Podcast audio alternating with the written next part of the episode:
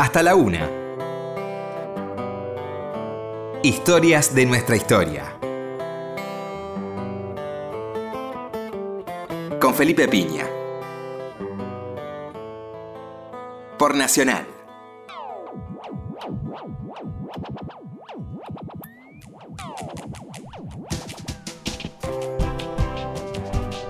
Hola, buenas noches, ¿cómo le va? Acá estamos nuevamente en Historia Nuestra Historia. ¿Qué tal, Roberto? Hola, Felipe, buenas noches. Bueno, un feliz día al locutor atrasado, que fue el martes. Pero muchas gracias. Gracias en nombre de Martín Mesuti también, eh, que está en Pero, eso. por supuesto, operador, que lo saludaremos el día del operador también, redund- redundantemente. Bueno, toca hablar del 9 de julio, ¿eh? estamos a- en vísperas, el lunes será el 9 de julio, feriado, así que vamos a charlar un poquito del 9 de julio de 1816, a 202 años de aquella gesta tan interesante de Tucumán, que es una fecha muy importante, eh, la más importante probablemente de nuestro calendario, eh, que no compite con el 25 de mayo, ¿no? 25 de mayo, como todos sabemos, el inicio de un largo camino, la creación de la primera junta de gobierno, ¿eh? que empezó a preparar entonces ese, ese camino hacia la independencia que se va a concretar, por lo menos en términos formales, el 9 de julio de 1816. ¿no? Eh, vamos a hablar un poco de cómo llegamos a, Tucumán. Eh, y qué pasó efectivamente en ese congreso, que era un congreso general constituyente, por lo tanto tenía muchas cosas para discutir, ¿eh? a pesar de que ha quedado en la memoria por esta cuestión de que la historia parece ser un tema escolar para la mayoría de los argentinos o para muchos argentinos, por lo menos los de nuestras generaciones. Eh, donde la historia quedaba remitida a la escuela, ¿no?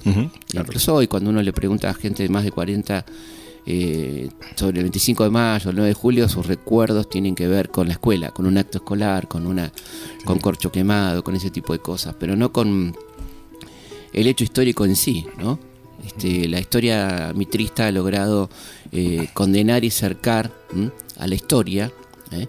a, la, a la escuela prácticamente, ¿no? Sí, sí, además como si fuera una sucesión de gobiernos y batallas. Claro, exactamente, ¿no? Pero por eso mismo aburrida y por lo tanto mejor eh, acordémonos solamente si hay que acordarse, por alguna obligación escolar y no porque forma parte de la conformación de la ciudadanía, lo que tiene que ser un ciudadano que tenga que conozca su pasado, ¿no? Claro. Eh, Que es lo que la gente te agradece, ¿no? Mm. Eh, Dice, no, pero Piña cuenta lo que pasa.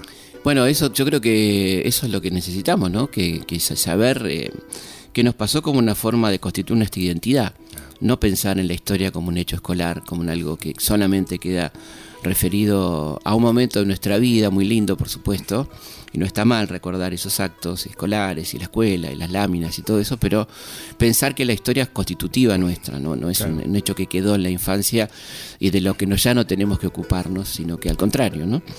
Este, y más en estas épocas me parece donde se habla del bicentenario, no se habla mucho, ciertamente, pero bueno, desde aquí sí lo hacemos. Este, y, creemos que vale la pena ¿no? conmemorar y, y recordar este hecho tan, tan trascendente que tiene su historia. No fue fácil llegar a Tucumán, es un largo camino de seis años. ¿eh?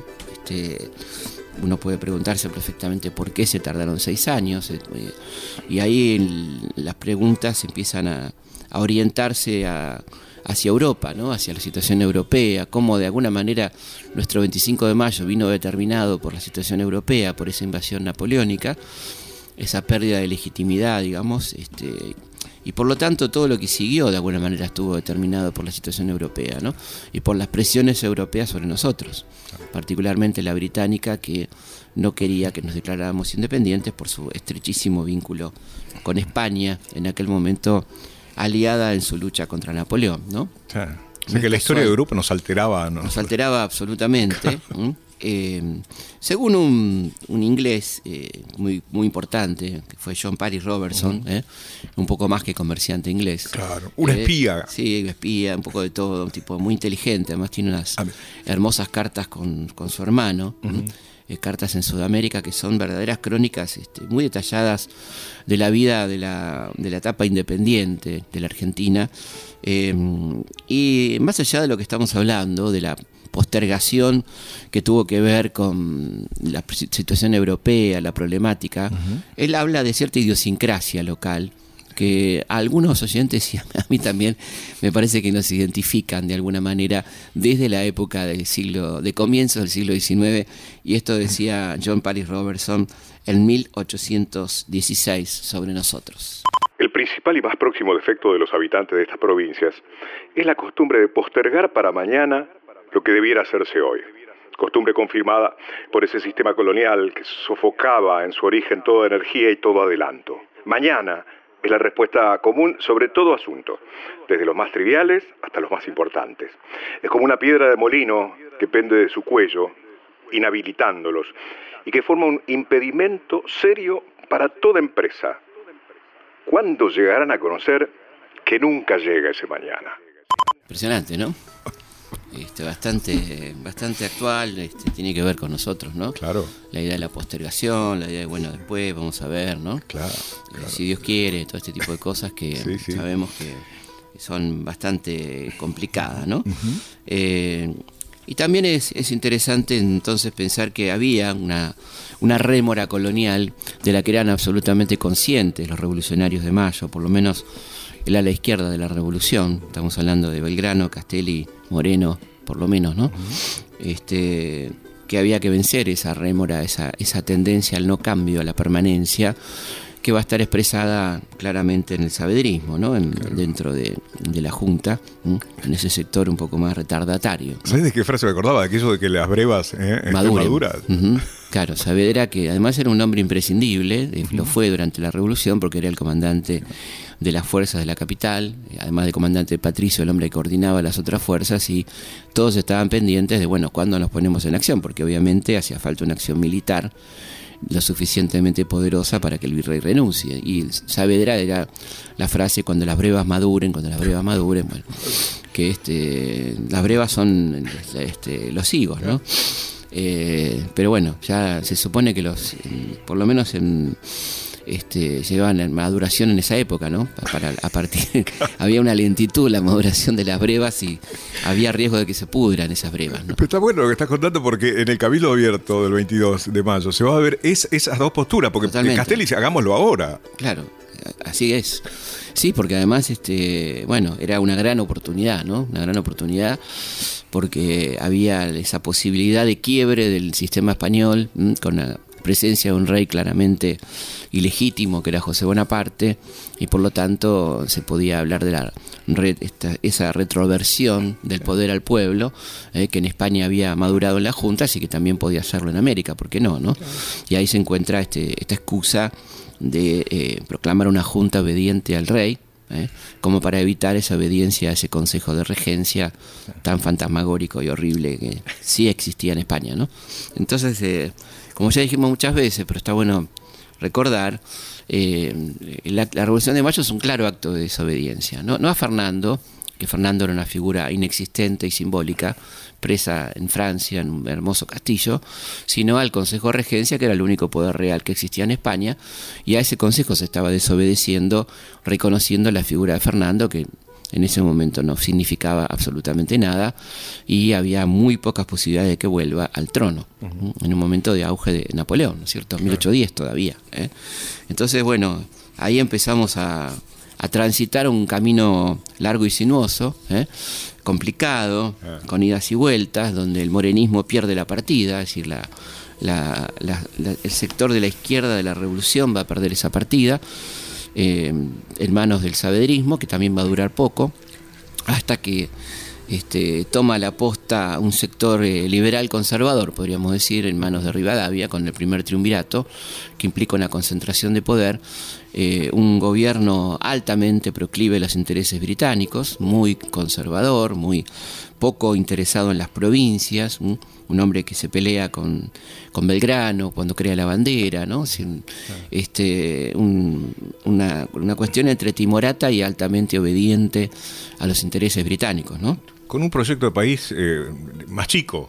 Absolutamente más chico, claro, yo creo que este, es eso, ¿no? un país chiquito que se contentaba con, Buenos Aires prácticamente. Lo que vos contabas la otra vez, ¿no? Eh, bueno, retroceda hasta, Claro, cuando Belgrano emprende el éxodo jujeño, este, no había límite de retroceso, ¿no? El límite era el límite de Buenos Aires, cuídennos a nosotros, ¿no?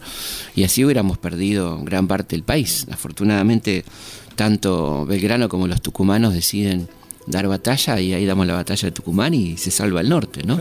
Más todo lo que hará Güemes después.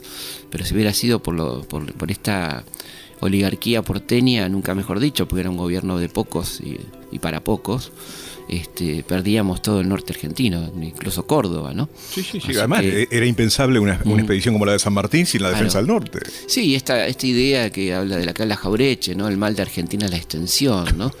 estas cosas increíbles que hemos escuchado como natural, como naturalizando, ¿no? Es un país demasiado grande, ¿no? Este, todo este tipo de cosas que tienen que ver con una mirada absolutamente portuaria, ¿no? De, lo que pasaba. Sí, porque Estados Unidos no pensaba lo mismo. No, pensaba, el mal de Estados Unidos es que somos demasiado extensos. Absolutamente. Bueno, en ese contexto, este primer triunvirato tan impopular este, va a ser derrocado ¿no? por esta acción conjunta de, la sociedad patriótica que lideraba Monteagudo y el cuerpo de granaderos que lideraba San Martín este, entendiendo que era un gobierno muy antipopular, y además por una noticia que llega, que es este, el triunfo de Belgrano en Tucumán, ¿no? que es un momento este, que donde queda desarticulado completamente la política directorial, ¿no? porque este, se dan cuenta que Rivadavia estaba obligando a Belgrano a bajar y que en realidad quedándose y desobedeciendo había logrado un gran triunfo. Así que ese hombre quedaba desacreditado y ayuda a esto a, la derrota de ese primer triunvirato y a la aparición de un segundo triunvirato más proclive entonces a, la, a, los ideales de la logia, a los ideales de la sociedad patriótica. ¿Sabes qué te iba a decir? Un detalle nada más. Sí. Eh, qué molesto de haber sido para Mitre que San Martín participara en algo político. Claro, completamente. Eh, le rompió el San Martín militar. Sí, sí, completamente. Bueno, este, la caída de este primer triunvirato va entonces a dar paso al segundo triunvirato más afín a la sociedad patriótica, a los ideales revolucionarios, a impulsar la guerra, ¿eh? todas estas cosas que estaba frenando el primer triunvirato. ¿no? Eh, y de hecho este segundo triunvirato va a, convocar elecciones a diputados para la, este, una asamblea general constituyente que será la asamblea del año 3. Y ya acá aparece alguna postura diferente con respecto a España y a Fernando. España no puede justificar su conducta en constituirse ante el Tribunal de las Naciones Imparciales sin confesar, a pesar suyo, la justicia y santidad de nuestra causa. El eterno cautiverio del señor don Fernando VII ha hecho desaparecer sus últimos derechos con los postreros deberes y esperanzas las más ingenuas. Bien. Ya como que ya empieza a insinuarse ¿no? que estamos en, en, condiciones de, de, empezar a pensar por nosotros. ¿no? Eh, y por eso la, convocatoria a la Asamblea, una Asamblea General Constituyente que tenía como este, objetivo central la declaración de la independencia y la redacción de una constitución, cosas que eh, no van a ocurrir, no porque no, no deban ocurrir, sino porque esta asamblea va a estar manejada por Alvear, un hombre que va a tomar la, antorcha de Rivadavia de alguna manera, llevándola al extremo en sus vínculos con Gran Bretaña, en su centralismo, en su personalismo. Y en, como director de la Asamblea va a lograr el rechazo de los diputados artiguistas, ¿eh? los que vienen con esas instrucciones tan notables, que siempre es bueno mencionar, ¿no? estas instrucciones que hablaban de traslado de la capital, reparto de las rentas de la aduana, nacionalización del puerto, libertad civil, libertad de imprenta, ¿no? Eh, declaración inmediata de la independencia, este, declaración de la república para este, ahuyentar toda idea monárquica, ¿no? este, todas estas instrucciones que son un verdadero programa de, gobierno, donde está incluida la reforma agraria, por ejemplo. Claro, y electo por el voto popular. Electo por el voto popular. ¿eh? Estamos hablando de diputados de una gran parte de nuestro país y de la banda oriental, ¿no? Lo que hoy es Uruguay, este, Entre Ríos, Santa Fe, Corrientes, Misiones este, el llamado protectorado de los pueblos libres, que se va a empezar a conformar, eh, que tienen Artigas a su líder y que bueno, envía estas instrucciones que son claramente eh, rechazadas por el, este, la Asamblea, ¿no? por esta maniobra de Alvear. Eh, la Asamblea evidentemente eh, hace cosas importantes en, el avance hacia la independencia de carácter simbólico, como por ejemplo adoptar el escudo, la, moneda propia, ¿eh? este, las primeras estampillas, la, bandera nacional, el himno, este, pero todo eso, pero no declara la independencia, ¿no? que es el punto álgido y fundamental. Y sí conforma un poder unipersonal, una concentración de poder en una sola persona bajo el nombre de directorio, que va a recaer en el, nada más y nada menos que en el tío de Alvear, Gervasio Posadas. Este, el primer tío de la historia argentina. Efectivamente, y es interesante lo que dice entonces eh, Alvear en sus memorias con respecto a esto.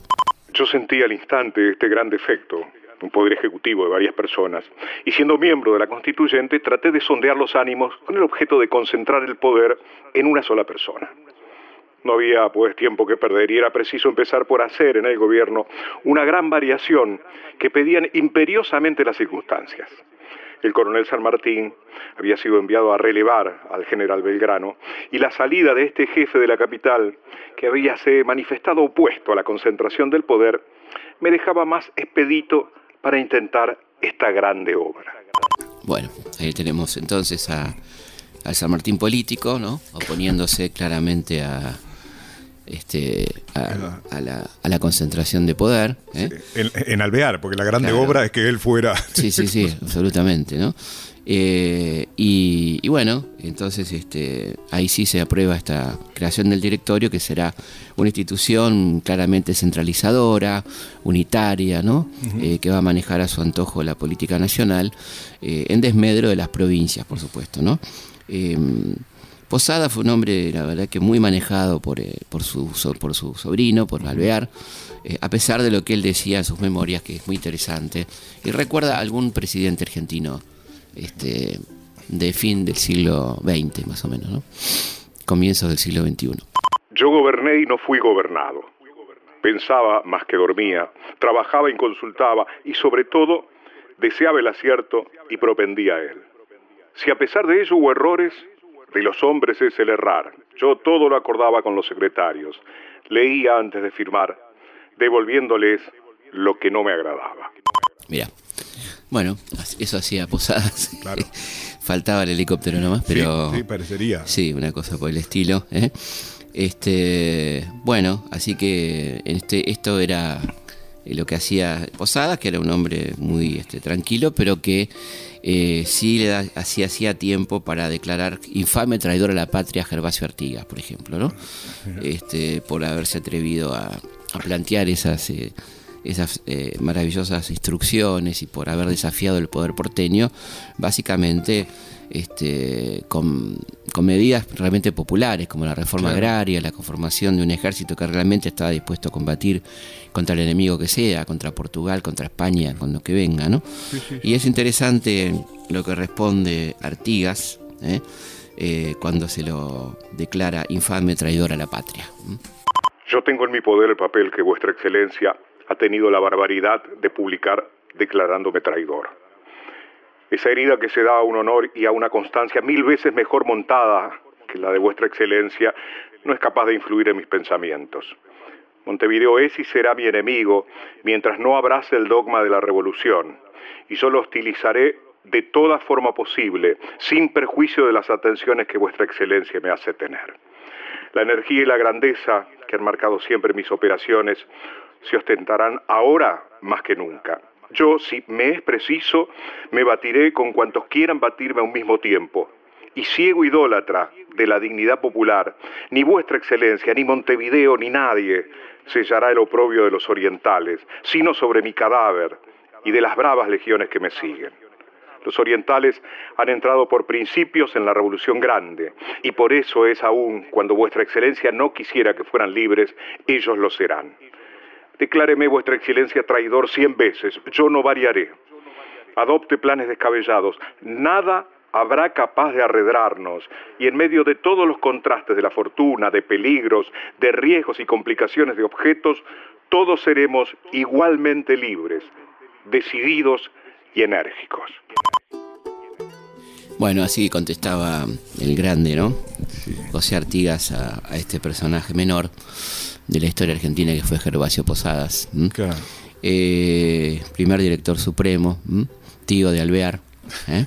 Este, recordemos que mm, lo de Montevideo era un tema fundamental, ¿no es cierto? Era eh, la posibilidad de cabeza de puente de que se embarcara una enorme expedición que estaba viniendo eh, de España, porque estaba Montevideo estaba en manos españolas, había que, había que echar a los realistas de Montevideo, se produce el sitio, Artigas tiene mucho que ver con esto, y en medio de, ese primer sitio hay un pacto espurio entre Buenos Aires y los españoles, que Artigas no entiende y por eso se produce el éxodo, ¿no? Y toda esa situación este, increíble realmente, ¿no? Más preocupado por Artigas. Más preocupado por Artigas que por los españoles, sin ninguna duda, ¿no? Y después finalmente cuando este, se logra gracias al almirante Brown y a un impulso nuevo ¿no? de este, lograr cercar a Montevideo y se logra derrotar a los españoles, cuando ya se está por eh, faltaba entrar a la ciudad, el que va a entrar es Alvear, que se lleva los laureles de este reconquistador de Montevideo o el libertador de Montevideo, ¿no? Con esta eh, gloria militar, digamos, Alvear se siente en condiciones de reemplazar a su tío y hacerse cargo entonces del directorio, ¿no? Así es como Carlos María Alvear va, entonces a, este, a, hacerse cargo del poder, ¿no? Eh, fíjate qué interesante la definición eh, que, dan los británicos, el jefe de la escuadra británica, que obviamente era un espía de su graciosa majestad, lo que dice de este muchacho llamado Carlos de Alvear aliado de ellos, por supuesto, ¿no? El verdadero director de esta máquina política es, ya en este momento, don Carlos de Alvear, oficial recientemente nombrado general en jefe de la fuerza de esta ciudad y sus alrededores, y en quien se concentra la mayor influencia militar y civil del momento. Vino imbuido de ideas de libertad e independencia, pero la experiencia de dos años lo han convencido de que este país no posee los medios ni la habilidad que necesitaría para gobernarse a sí mismo y que la interferencia de un protector fuerte es absolutamente necesaria para preservarlo de las miserias de la guerra civil. Así, después de haber sido por algún tiempo ferviente luchador por la independencia, ha modificado sus ideas originales y, según mi parecer, se ha aplicado con gran habilidad y sinceridad a suavizar el camino para un acercamiento con la madre patria. Muy bien, acercamiento con la madre patria que efectivamente se va a producir. ¿no? Es interesante decir que algunos em, historiadores liberales eh, hablan de dictadura de Alvear, muy pocos, ¿no? pero se habla de la dictadura de Alvear, que lo fue ah, realmente, una breve dictadura. Este, Palcos, por ejemplo, habla de dictadura. ¿eh? Em, y no se insiste tanto, ¿no? Porque eh, la verdad es que la primera dictadura que aparece con ese nombre es la de Rosas en nuestra historia. Pero hubo un dictador antes que fue Alvear, un hombre que sin ningún tipo de, prurito este, aplicó censuras a la prensa, este, cerró periódicos, ¿no? persiguió a la oposición, mandó a gente al exilio y demás. ¿eh? Eh, y es interesante entonces recordar que hubo un primer, una breve dictadura de este general tan homenajeado, ¿no? De, por el poder y por la oligarquía porteña y que tiene la calle más bonita y elegante una de las más bonitas por lo menos y elegantes de la ciudad de Buenos Aires, que es la Avenida Alvear. Vamos a una pausa y seguimos en Historias de nuestra historia. Hay crisis, hay guerra, estamos en peligro. España, qué miedo nos da. Hay crisis, hay guerra, Belgrano ya lo dijo. Independencia, griten ya. Porteños y provincianos deberían darse la mano entre sí. ¡Qué mal! ¡Qué mal! ¡Qué mal! ¡Qué mal! La revolución de mayo que en vano.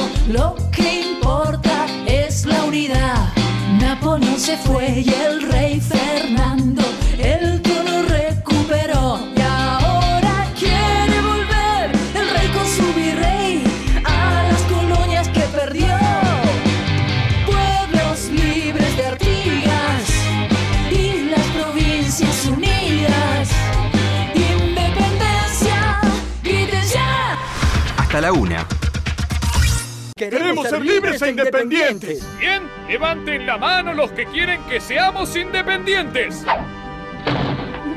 Entonces, Declaramos la independencia de las Provincias Unidas de Sudamérica. ¡Yujú! Nos, los representantes de las Provincias Unidas, en Sudamérica reunidos. Y reunidas. Declaramos la independencia y la soberanía de las Provincias Unidas. Que algarabía. En este día. Declaramos solemnemente a la faz de la tierra. Que es voluntad unánime e indubitable de estas provincias romper los violentos vínculos que las ligaban a los reyes de España. ¡Ay, qué emoción! ¡Revistas en España! Nos, los representantes de las provincias unidas en Sudamérica, reunidos, Y reunidas. declaramos la independencia y la soberanía de las provincias unidas. ¡Qué algarabía! En este día. Declaramos. recuperar los derechos de que fueron despojadas. De hecho. Investirse de alto carácter de una nación libre e independiente del rey Fernando VII, Póngale ausente. sus sucesores y metrópoli. Dijo Metrópoli. Sí, dijo Metrópoli. Nos, los representantes de las provincias unidas en Sudamérica, reunidos, Y reunidas.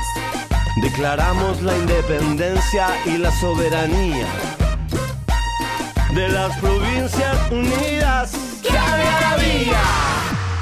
Seguimos en Historias de nuestra historia. Seguimos en Historia de nuestra historia, vamos a dar las vías de comunicación, que son... Nuestro mail, historias arroba radionacional.gov.ar. También se pueden comunicar con nosotros a través de nuestra página web www.elhistoriador.com.ar. Ahí pueden ver muchísimo material de historia argentina y universal y suscribirse gratuitamente a la Gaceta, Gaceta Histórica, revista mensual que pueden recibir gratuitamente todos los meses en su casilla de correo. También pueden este, bajarse la aplicación Historia Felipe Pigna, que está para Apple Store y Play Store, para verla en su celular, en su tablet. Ahí van a poder acceder también a material y a la revista La Gaceta. Y finalmente nuestro Facebook Felipe Pigna, página oficial. ¿Mm? Estás en Historias de nuestra historia. Por la radio de todos. Bueno, estamos en nuestra querida sección tanguera y hay un tango este, hecho a medida, digamos. Claro que es 9 de julio, sí, sí, y con una también eh, con una versión hecha a medida, porque esa versión eh, fantástica de Juan D'Arienzo, de su orquesta. D'Arienzo es el hombre que cambia el, el ritmo del tango, eh, hay un quiebre. O sea, es que hay una cara y careta del año 34 que hablaba de la muerte del tango. Estaba vivo Gardel, Claro. no había pasado la década del 40. Entonces vino, vino D'Arienzo, ¿sí? hizo un tango otra vez bailable, más movido, y, y el tango, digamos, tuvo una segunda oportunidad eh, que dura de acá más o menos hasta el fin de los tiempos. Claro, el rey del compás. El rey de compás, Juan D'Arienzo. tipo fantástico. Y esta, eh, una cosa Aparte cómo dirigía. Sí, sí, tenía una particular relación con los cantores, a los cuales o, o- o les pegaba. Claro. ¿viste? Sí, sí, sí. Sí, sí, aparte la cara que ponía, ¿no? Cara, pero es que, por ejemplo, cuando el cantor decía toma estas monedas, sacaba unas monedas del bolsillo y se las mostraba a D'Arienzo. Era una cosa impresionante. Le recomendamos que entren a YouTube y busquen algo de Arienzo. Sí, por Van a, favor. verle- van a ver de qué estamos hablando, ¿no? Sí, y por ejemplo que también disfruten de esta versión de 9 de julio de Padula. ¿Cómo no?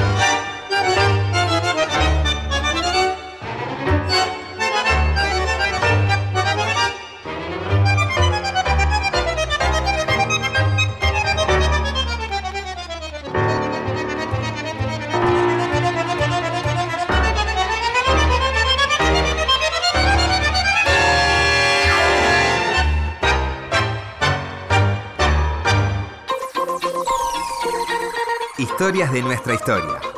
Con Felipe Piña. Como nos pasa habitualmente, se nos va el programa y no, no llegamos al punto central. Este, pero mientras tanto lo pasamos bárbaro. No, no, Supongo que ustedes seguro. también, así que no.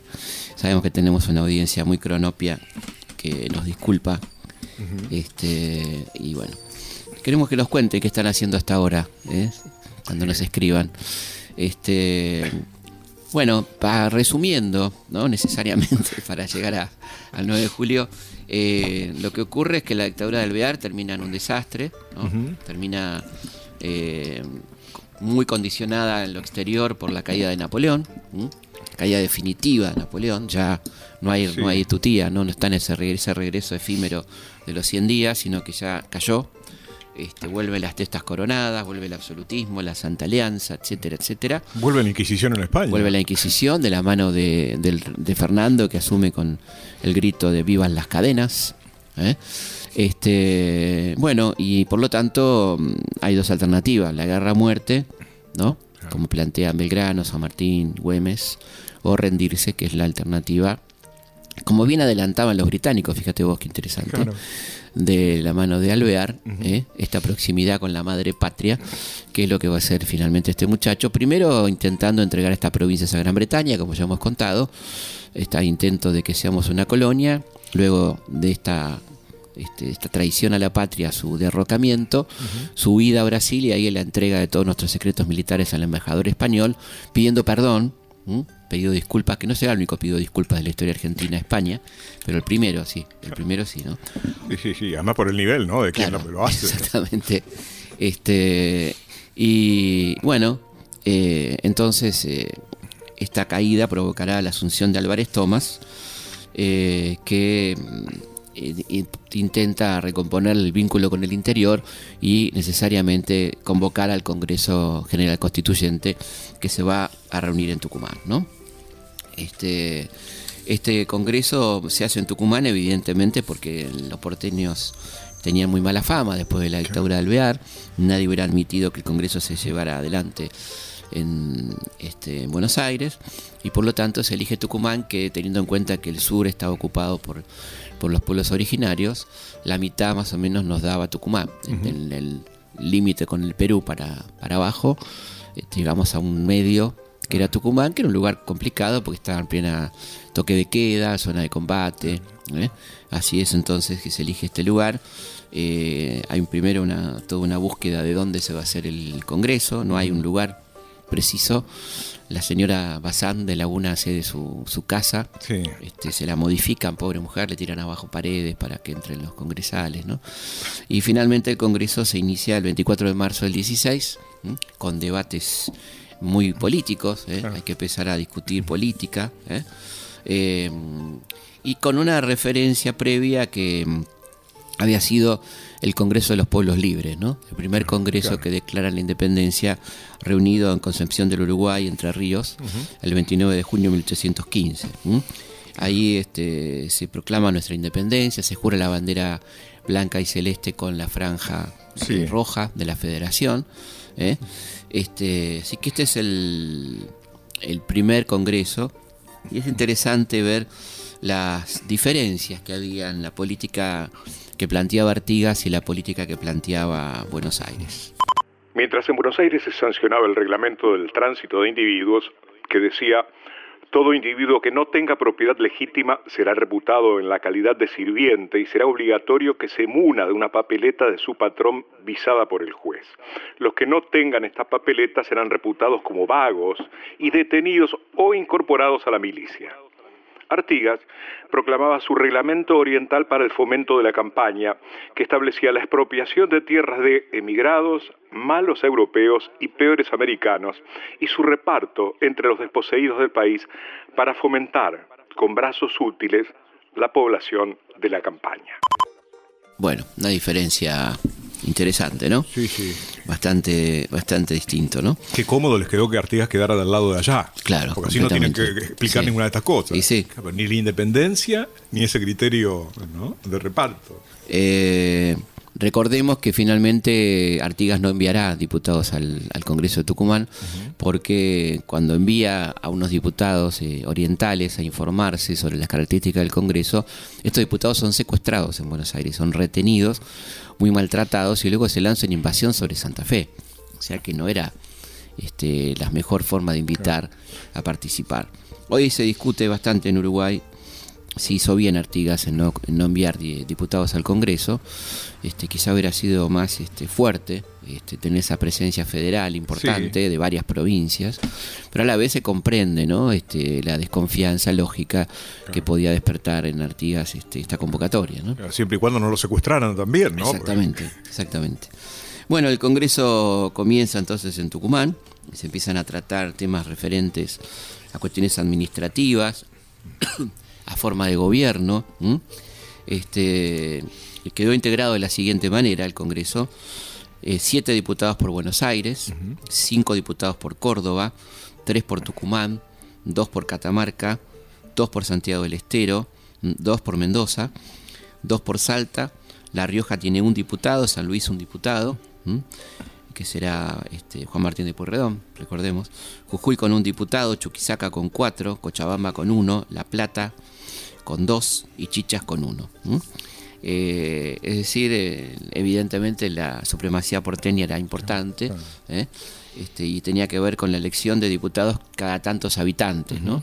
Las zonas más despobladas quedaban evidentemente muy desprotegidas este, en cuanto a su representación. El Congreso este, debate muchos temas. Eh, hay, por ejemplo, el diputado por Mendoza, Godoy Cruz, presenta el primer proyecto nacional de protección de un producto argentino, que es el, el vino. Este proyecto que había redactado junto a San Martín, que es rechazado por los diputados de Buenos Aires. Eh, se discute si monarquía, si república, si federación. ¿eh? Hay pocos partidarios de la federación. Hay un. Sí. Este. Y bueno, estos debates se van prolongando hasta que el 6 de julio es invitado a participar en el debate este, como invitado especial, digamos, no como congresal, Manuel Belgrano, que venía eh, de Europa, de una misión diplomática, ¿no? Y él habla ahí de, dice textualmente, las naciones de Europa tratan ahora de monarquizarlo todo. Considero que la forma de gobierno más conveniente a estas provincias es una monarquía. Es la única forma de que las naciones europeas acepten nuestra independencia. Y sería justicia si llamáramos a ocupar el trono a un representante de la casa de los incas. Este, lo hacía Belgrano con un afán provocador, evidentemente, también, eh, y propone como, como rey a Juan Bautista Tupac Amaru, el hermano de, José Gabriel Condorcanqui Tupac Amaru, que estaba preso en España. Eh, estas este, reacciones eh, con el tema del Inca son muy fuertes. Sancho Arena habla de que no acepta un monarca de la casta de los chocolates o un rey en hojotas, dice Sancho Arena, el diputado por Buenos Aires. ¿no? Eh, y bueno, así que esto le contesta Manuel Belgrano. Verá usted cómo unos me atacan y otros me defienden acerca de nuestro pensamiento de monarquía constitucional e inca. Digan lo que quieran los detractores, nada y nadie será capaz de hacerme variar de opinión. Creo que es nacional, es justa, y ni el cadalso ni las llamas me arredrarían de publicarla. Lo que siento es no ver la idea realizada, efecto a mi entender del deseo de perfecciones a que aspiran estos señores. Ya no tengo expresiones para clamar por constitución. En fin, lo de la traslación, aún tengo esperanzas que no se verifique. Repito a usted que no alcanzo el modo de ver de estos señores. Mis talentos son escasos y a esto debo atribuirlo. Este, siempre con su ironía, ¿no? La traslación es el traslado del Congreso a Buenos Aires. ¿eh? Él espera que no se verifica, dice, porque sabe que las cosas van a cambiar y mucho si trasladan el Congreso a Buenos Aires, como efectivamente va a ocurrir, ¿no? Ahora, qué cosa, ¿no? Porque plantea dos temas. Uno de política internacional, que es el tema de la monarquía. Totalmente. Y otro que tiene que ver con las tradiciones. Sí, sí, exactamente. Absolutamente, ¿no? Después, bueno, por supuesto, las presiones de San Martín, que son constantes, esas lindas cartas como esta que, le manda a su operador Godoy Cruz. ¿eh? ¿Hasta cuándo esperamos declarar nuestra independencia? ¿No le parece a usted una cosa bien ridícula acuñar moneda, tener el pabellón y cucarda nacional y por último, hacer la guerra al soberano de quien en el día se cree dependemos? ¿Qué nos falta más que decirlo? Por otra parte, ¿qué relaciones podremos emprender cuando estamos a pupilo? Ánimo, que para los hombres de coraje se han hecho las empresas. Bueno, ahí lo tenemos, ¿no? Eh, la carta termina de una manera muy particular. Escuchen el final de esta carta de San Martín, ¿no? Los medios violentos a que es preciso recurrir para salvarnos tendrán o no los resultados que se proponen los buenos americanos. Se podrán realizar o no contrastando el egoísmo de los más pudientes. ¿Qué tal? Eh, qué frase, ¿no? Clarito, ¿no? Sí. Dicha a, a pocos días de proclamarse la independencia, ¿no? Esta carta es una carta previa a la proclamación y termina con esta frase que resuena en la historia, ¿no? Los Se podrán realizar o no, dice los sueños, ¿no? De, de- de los buenos americanos, se podrán realizar o no contrastando el egoísmo de los más pudientes, pregunta. ¿no? Eh, nos podríamos ir con esta frase, pero vamos a decir, final feliz. El martes 9 de julio no llovía como aquel 25 de mayo, ¿eh? un día soleado, había mucha gente y este, finalmente el proyecto este, presentado por los diputados Paso y Sánchez de Bustamante este, hablaba finalmente de que no demoremos más la proclamación de la independencia. ¿no? Así es como a pedido de Paso y el secretario Laprida, aquel de, de el poema conjetural Claro. de Borges, ¿eh? el hombre que termina muerto en, una, en la guerra civil del bando unitario, ¿no? Eh, Narciso Laprida, hombre de San Martín, de, este, de Cuyo, ¿eh? diputado por San Juan, eh, presidente en ese momento, por turno del Congreso, ¿m? a él le cabe el honor de, de presidir las sesiones cuando este, todos eh, juran este acta que decía que declaraba solemnemente a la faz de la tierra que es voluntad unánime e indubitable de estas provincias romper los vínculos que la ligan a los reyes de España, recuperar los derechos que le fueran despojados e investirse del alto carácter de nación independiente el rey Fernando VII, sucesores y metrópoli. Esto era algo que a San Martín y a otros les sonaba incompleto y por eso van a agregar después de toda dominación extranjera. ¿no? Así es como entonces llegamos al final Sí. de este recorrido, ¿eh? donde este, este inicio de un largo camino ¿no? hacia la independencia, solamente estábamos empezando aquel 9 de julio, Claro. eh, un, hecho de mucho coraje en un contexto internacional altamente desfavorable, proclamando nuestra independencia. Así que muy feliz día de la patria para todos, hay que festejar, cada uno como pueda, independientemente de lo que se hagan de los festejos generales, me parece que este, si no hay un clima general de festejo, cada uno debería festejar como corresponde. Historias de nuestra historia. Con Felipe Piña. Por Nacional. Señores, ¿queréis que las provincias de la Unión sean una nación libre de los reyes de España y su metrópoli? ¡Sí, queremos! Todos los diputados aprobaron por aclamación la propuesta de paso. El acta de la independencia declaraba. Declaramos solemnemente a la faz de la tierra que es voluntad unánime e indubitable de estas provincias romper los violentos vínculos que las ligaban a los reyes de España, recuperar los derechos de que fueron despojados e investirse del alto carácter de una nación libre e independiente del rey Fernando VII, sus sucesores y metrópoli. Don Manuel Belgrano, juráis por estos santos evangelios desempeñaros con lealtad y patriotismo. Sí, juro. Bueno, llegamos al final de este recorrido por el contexto, por qué pasó, cómo fue aquel 9 de julio de 1816. Espero que les haya gustado y nos volvemos a encontrar, como siempre, aquí el próximo viernes, la noche, madrugada del sábado, aquí en Historias de nuestra historia. Hasta la próxima calle más larga, el río más ancho, la mina más linda del mundo. El dulce de leche, el gran colectivo, alpargatas, soda y alfacores. Las huellas digitales, los dibujos animados, las jeringas descartables, la virome. La trampuso Saquinia, el 6 a 0 a Perú. Y muchas otras cosas más.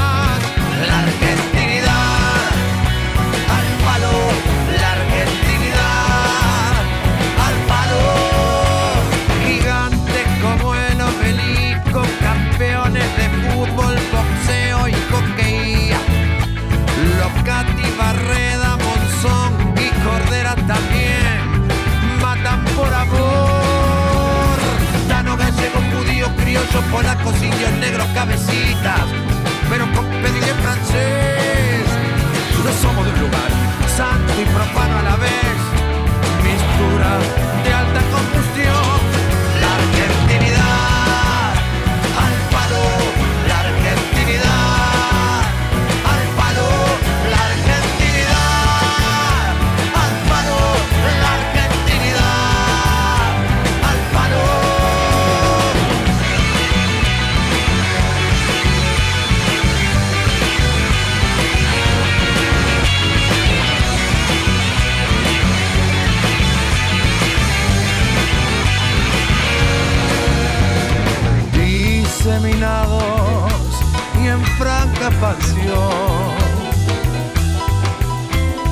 Hoy nos espera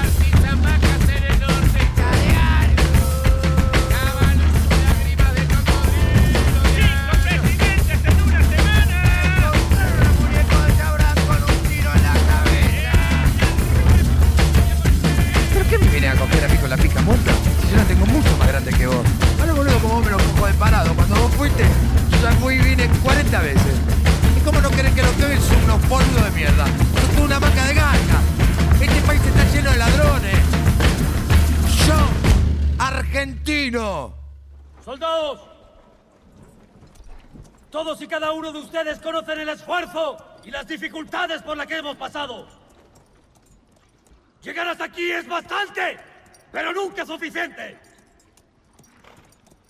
El enemigo espera. Y espera bien armado, señores. Son la esperanza de la América. Todos y cada uno de ustedes lleva consigo lo más importante, la libertad. 300 años de masacre y de barbarie tiñen nuestra tierra de sangre. Pero hemos venido a decir basta. ¡Se acabó! Nuestros hijos y los hijos de nuestros hijos recordarán este momento con orgullo. Porque les dejaremos una tierra digna de ser vivida. Donde puedan sembrar, crecer y prosperar. Libres de toda cadena. Donde cada hombre pueda decidir su destino sin importar su color, su linaje, su procedencia y qué carajo. Porque todos somos iguales ante el Supremo, así como somos iguales ante la muerte. Porque cualquier hijo de mujer merece ser libre de una vez y para siempre. ¡Seamos libres! ¡Que lo demás no importa nada! ¡Viva patria! ¡Viva! ¡Viva la patria! ¡Viva! ¡Viva la patria! Como el tiro en el corazón de Favaloro.